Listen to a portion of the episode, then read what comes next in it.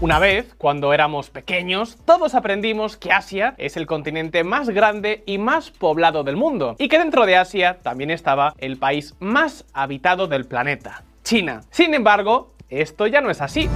24 de abril de 2023, India supera a China y se convierte en el país más poblado. Efectivamente, lo que durante tanto tiempo se pronosticó, al fin ha ocurrido. La India ha superado a China en población. Según las estimaciones, en julio de 2023, la India ya supera por unos escasos 3 millones de personas a China. Sin embargo, esta diferencia se va a ir incrementando con el paso del tiempo. Para que os hagáis una idea, los expertos estiman que la población de China caerá de forma constante hasta los 800 millones para finales de siglo. Mientras tanto, la India tocará los 1.700 millones en el año 2060 y cerrará el siglo con unos 1.500 millones de habitantes. Es decir, que para finales del siglo XXI la población de la India prácticamente duplicará a la China. ¿Y qué supone esto? Pues para China todo un reto. Por ejemplo, para el 2050 habrá 700 millones de trabajadores en China, es decir, 200 millones menos que en 2011. Y estos 700 millones, además, tendrán que hacer frente a los costes que supondrá tener 500 millones de chinos mayores de 60 años, 300 millones más que en la actualidad. Y no solo eso, China también se arriesga a perder una de sus mayores fortalezas, la mano de obra barata. Sin embargo, hoy no os vamos a hablar de China, hoy venimos a hablaros del nuevo campeón demográfico en que se ha convertido la India.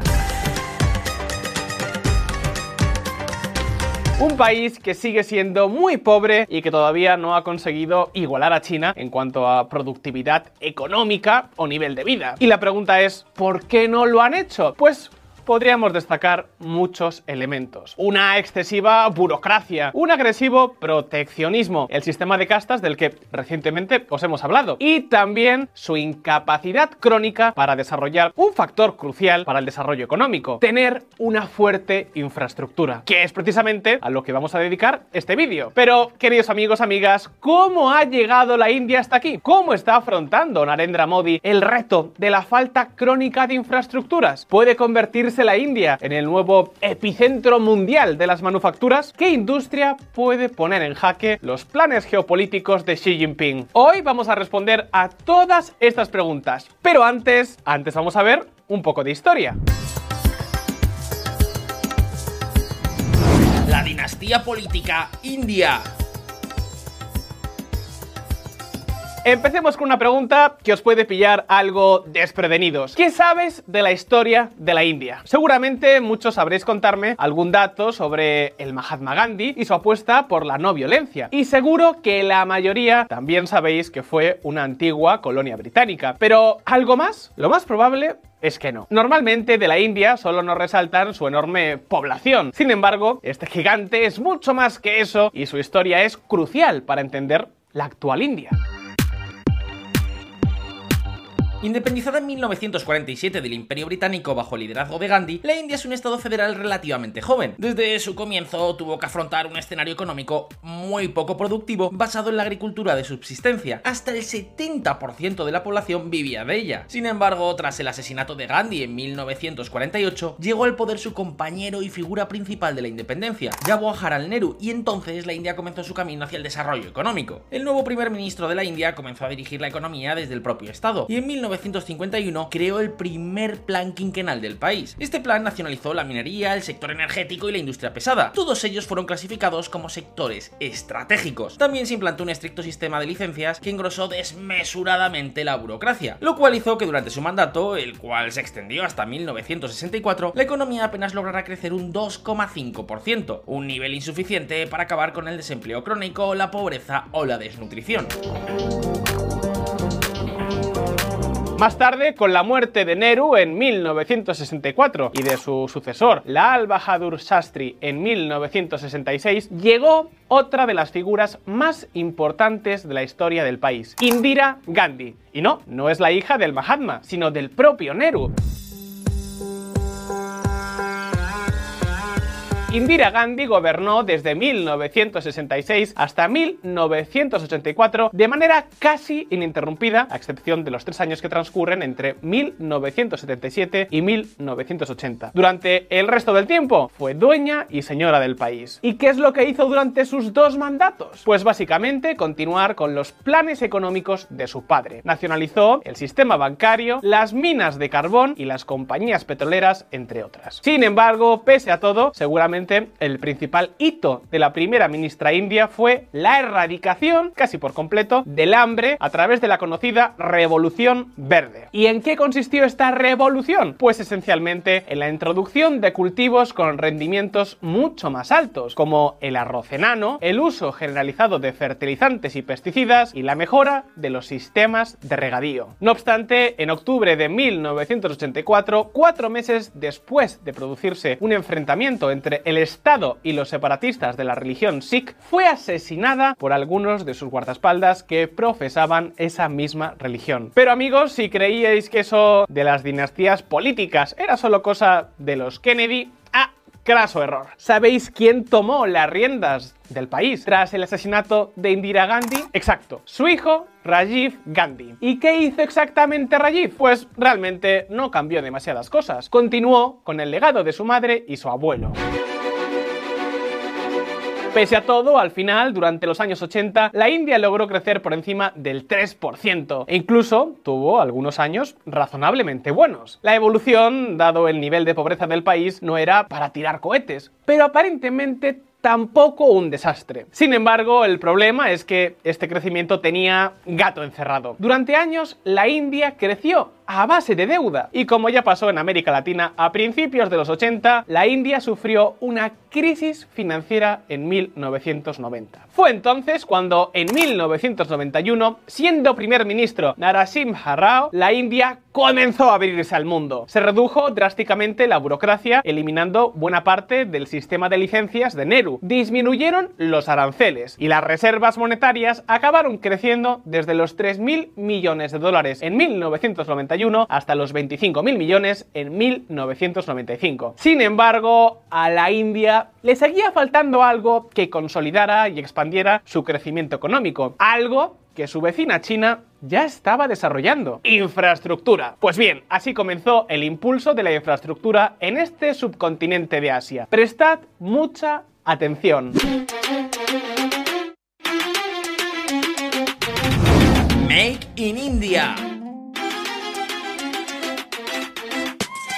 Un país necesita infraestructura. Sin carreteras, sin centrales eléctricas o sin tecnología, difícilmente un país puede prosperar en el siglo XXI. Por eso mismo, en África, los países trabajan tanto con China, porque el gigante asiático les facilita préstamos y ayudas para construir todas esas infraestructuras básicas que resultan indispensables para alcanzar el desarrollo. Pues bien, de todo esto se dio cuenta en la India el primer ministro Atal Bihari Valpalli en 1900 y por eso impulsó el famoso proyecto llamado Cuadrilátero de Oro, un proyecto que conecta por carretera cuatro de las principales ciudades del país: Nueva Delhi en el norte, Calcuta en el este, Chennai en el sur y Bombay en el oeste. Todo con miras a mejorar los intercambios económicos dentro del país. Pero desde luego, este impulso no se quedó ahí. Su sucesor, Manmohan Singh, llegó al poder en 2004, impulsó la construcción de los corredores dedicados al transporte de mercancías por tren. De hecho, hizo de estos el eje principal del plan quinquenal de 2007-2012 y hoy ya están en funcionamiento dos de estos corredores, el occidental, de 1.500 kilómetros de largo, y el oriental, que es el más largo. Con 1.900 kilómetros de longitud, va desde Ludhiana, la ciudad más poblada de Punjab, hasta Tankuni, que es parte del área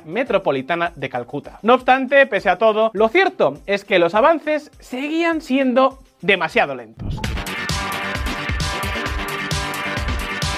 Claro, en un país tan poblado y con ciudades extraordinariamente grandes, os podéis imaginar el enorme problema que eso supone. Carreteras colapsadas, trenes atestados de gente circulando a velocidades extremadamente lentas, cortes de electricidad, problemas con los plazos de entrega de las mercancías, etcétera, etcétera. Pues bien, fue entonces, de pronto, en 2014, cuando irrumpió en la política nacional india una particular figura de la que ya os hemos hablado en este canal, Narendra Modi. Ya os hemos contado en otros vídeos cómo está manejando Modi el país. Las denuncias por la violación de derechos humanos son constantes y muchas de sus promesas económicas quedaron prácticamente en la nada. Sin embargo, sigue siendo un político muy popular en el país. Y precisamente uno de sus grandes empeños ha sido y está siendo mejorar las infraestructuras. Y no como sus predecesores, sino a lo grande. Y todo bajo una nueva iniciativa, la iniciativa Make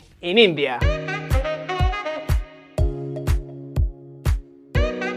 Impulsada en 2014 por el propio Modi, la iniciativa Make in India busca hacer de la India el hub manufacturero más importante de todo el mundo, incluso por encima de China. El objetivo es que el peso del sector de las manufacturas pase del 17% actual a más del 25%. Por el camino esperan crear de paso 100 millones de puestos de trabajo en este sector. Para ello, el gobierno de la India se ha centrado en construir una mejor infraestructura que sea capaz de atraer más inversiones e incentivar la innovación de 25 sectores concretos, entre los que destacan la energía, los productos químicos, los sistemas electrónicos, o el sector automovilístico. Por el momento la iniciativa parece estar dando sus frutos, ya que desde el año fiscal 2012-2013 hasta el 2020-2021, el año principal de la pandemia de la COVID, la inversión extranjera directa pasó de unos 34.000 millones de dólares a tocar los 82.000.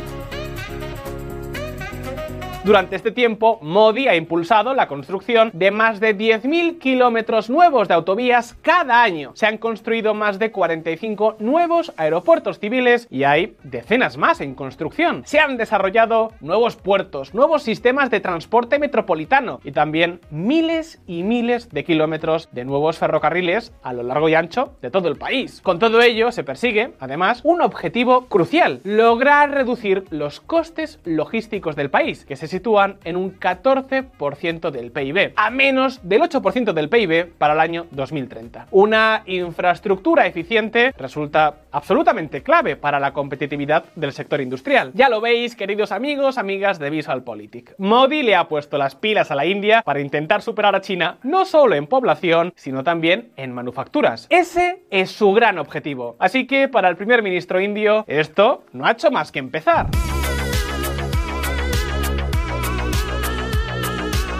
De hecho, el presupuesto de 2023 dedicado a la construcción de infraestructuras ha crecido un 33% con respecto al año anterior hasta alcanzar el 3,3% del PIB, es decir, 122.000 millones de dólares. Además, también han decidido extender los préstamos sin intereses a 50 años para todos aquellos gobiernos estatales que quieran invertir en infraestructura. Y no solo eso, la inversión en inteligencia artificial, sobre todo para su incorporación en la educación, también es uno de sus ejes fundamentales. Y como no, se va a seguir invirtiendo en los corredores de mercancías, tanto en los dos que están ya casi acabados y que están funcionando ahora casi al 100%, como en otros tres proyectos que ya se han aprobado. Sin embargo, y a pesar de la construcción de infraestructura, hay un problema que podría alejar la inversión hacia la India.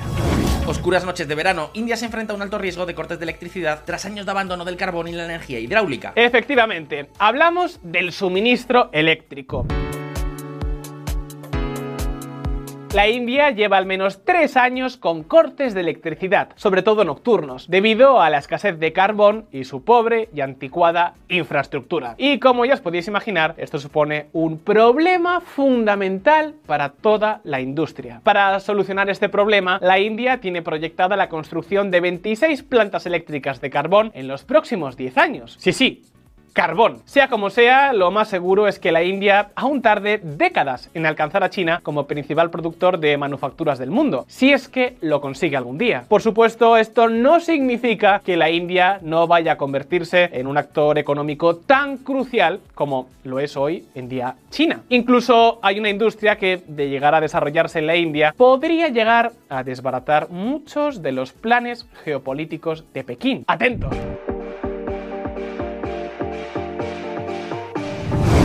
Geopolítica del semiconductor. Hackers, una pregunta. ¿Qué componente electrónico necesitan un móvil, un coche o incluso un misil teledirigido para poder funcionar? Seguramente muchos no lo sabréis, pero es algo de lo que ya os hemos hablado tanto en nuestro canal hermano Visual Economic como en Si lo hubiera sabido. Si aún no los conocéis, os dejamos todos los enlaces en la descripción. Os estamos hablando, por supuesto, de los semiconductores. ¿Y sabéis qué país tiene todo el potencial de convertirse en un punto principal de la producción de semiconductores? Efectivamente, la India. Veréis, Modi no pretende crear e impulsar empresas desde cero en la India, sino atraer a grandes firmas al país. Y tampoco es una locura. Pensadlo bien, tienen cuatro ventajas. Un gran mercado interno, un amplio conocimiento del inglés, una mano de obra relativamente muy barata y una de las mayores canteras de licenciados en ciencias, tecnología, ingeniería y matemáticas. Por todo esto, no es de extrañar que ya nos estemos encontrando con noticias como estas. TSMC Digital invertirá 3.000 millones en una unidad de fabricación de chips en Karnataka. Oscon y Vedatan construirán en la India una fábrica de chips por valor de 19.000 millones de dólares. Y precisamente esto, queridos amigos de VisualPolitik, es uno de los mayores temores de China. Pero la pregunta es, ¿por qué? Pues veréis, como ya sabéis, India y China no son precisamente los mejores amigos del mundo. Mantienen reivindicaciones territoriales y ambos países aspiran a convertirse en la principal potencia regional en Asia.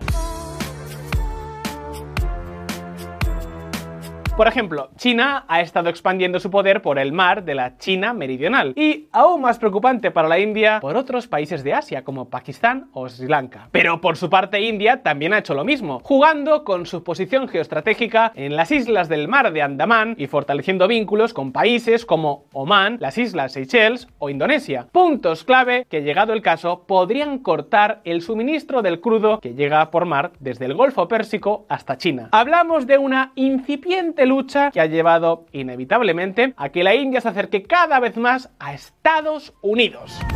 Biden hace concesiones y Modi sale de su zona de confort durante una elaborada visita de Estado a la Casa Blanca. Pero ojo, este acercamiento no solo le interesa al propio Modi, sino también a la administración Biden. Estados Unidos necesita a India como socio estratégico para equilibrarse frente a China, tanto en el sur de Asia como en el Indo-Pacífico. E India necesita a Estados Unidos a medida que desarrolla un futuro más próspero y ecológico. Hablamos de una alianza que en Washington consideran absolutamente clave para contener a China, no solo por el enorme peso económico y político que la India adquirirá durante los próximos años y décadas, o porque este país puede ser una alternativa natural a la dependencia que el mundo occidental ha desarrollado hacia las fábricas chinas, sino también por una razón muy simple, la vulnerabilidad geopolítica de Taiwán. Y os preguntaréis, ¿pero qué tiene que ver Taiwán aquí? Pues mucho. Recordad que Taiwán es el mayor productor de semiconductores del mundo. Si la producción taiwanesa se parara repentinamente por una posible invasión china, el mundo entraría en pánico y quizás también se detendría una parte importante de la economía. Los semiconductores son cruciales para la industria de todo el mundo. Precisamente por eso Estados Unidos está invirtiendo de manera decidida en esta industria. Por ejemplo, en agosto del año pasado se aprobaron leyes que incluían una inversión de más de 50 mil millones de dólares para fortalecer su propia producción de semiconductores. También están presionando para que empresas taiwanesas como TSMC trasladen allí parte de sus operaciones. TSMC invertirá 40.000 millones de dólares en Arizona con su segunda planta de chips semiconductores. Hoy, Estados Unidos produce en torno al 12% de todos los semiconductores del mundo, muy por debajo de Taiwán, una isla que además produce la inmensa mayor parte de los semiconductores más avanzados. Pues bien, si tal y como se pretende se consigue hacer crecer la producción de chips en países como Estados Unidos, Japón o la propia India, además de Corea del Sur, China perdería una importante baza estratégica. Su capacidad potencial para amenazar a las economías occidentales con la invasión de Taiwán se reduciría muchísimo. Y no solo eso, si la India logra posicionarse en este campo, probablemente eso también animaría a muchas empresas tecnológicas a trasladar aquí su actual producción en China. Y como veis, en toda esta historia, las infraestructuras resultan absolutamente claves. La India necesita conectarse al mundo y lograr que su economía pueda funcionar de forma ágil y barata. Necesita que los profesionales y las mercancías puedan moverse de forma rápida y económica y necesita también garantizar un suministro electrónico eléctrico abundante y competitivo. Pero amigos, llegados hasta aquí, las preguntas son ahora para todos vosotros. ¿Creéis que la India conseguirá superar también económicamente a China? ¿Logrará convertirse en uno de los principales productores de semiconductores y reducir el riesgo que supone China? Podéis dejarnos vuestras respuestas abajo en los comentarios. Como siempre, no olvidéis que aquí en Visual Politics sacamos vídeos nuevos todas las semanas, así que suscribíos a este canal y date a la campanita para no perderos ninguna de nuestras actualizaciones. Si os ha gustado este vídeo, dadle al botón de like y nos vemos en el próximo. Un saludo y hasta pronto.